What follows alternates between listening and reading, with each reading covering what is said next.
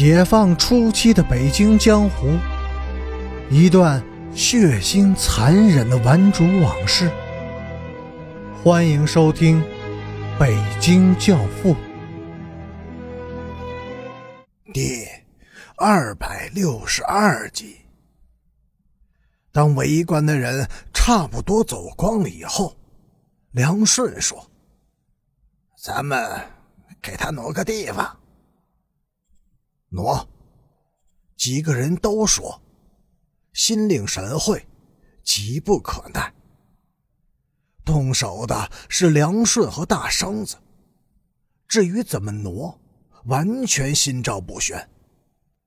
他俩麻着胆子，一人抓住女尸的一只裤管，用力向斜上方拽，但是没有成效，女人束着腰带。后来不知怎么的，裤子就被扯下来了。是谁把裤腰带解下来的？天太黑，没有看清。看清楚了也记不住。恐惧、亢奋、慌乱，一切都处在似有似无的虚幻中。女人的肤色很白。小腹和两条大腿鼓胀鼓胀的，在昏黄的街灯映射下泛着青幽幽的蓝光。唯有处在三角部位的隐秘处，却仅仅是一团模糊的黑色。他们后来是被一位老太太轰走的。女人撒尿的东西有什么好看的？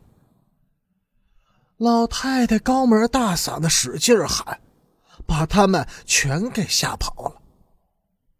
大生子说：“那天晚上，他们没有立刻回到那间小棚屋去，而是又沿着后海堤岸漫无目的的闲荡了好久。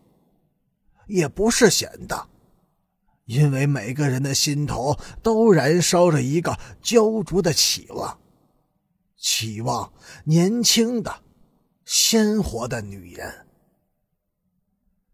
以后发生的事情证实，这个期望是灾难性的。然而，它难道不是合理的吗？凌晨一点以后，他们才重新回到小棚屋，又闹扯了一阵儿，但是全是无精打采。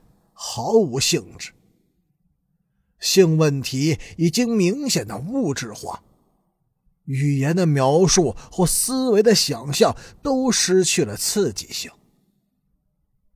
鲜活的女人对于这一些胡同里的小伙子来说，简直就是天上的楼阁，可望而不可及。是的。社会在允许他们合法的拥有一个鲜活的异性之前，他们只能克制和忍耐。从生产到最终被允许之间，有着一道由时间、法律和物质条件构成的坚固障碍。他们能忍耐到障碍物自然的消除吗？只构成本质，而绝不产生意志。一切形式的克制，都成病态。大生子说：“一种悲哀的情绪，开始在伙伴中蔓延开了。我他妈的，这辈子都见不到活的女人了。”有人悲愤的发着牢骚。声音里带出了哭腔，充斥着绝望、饥渴、愤怒和宿命的情绪。有人则长长的叹息。那天夜里，当屋子里只剩下大生子和另一个青年时，梁顺开始指导他们进行一些不为人耻的行为。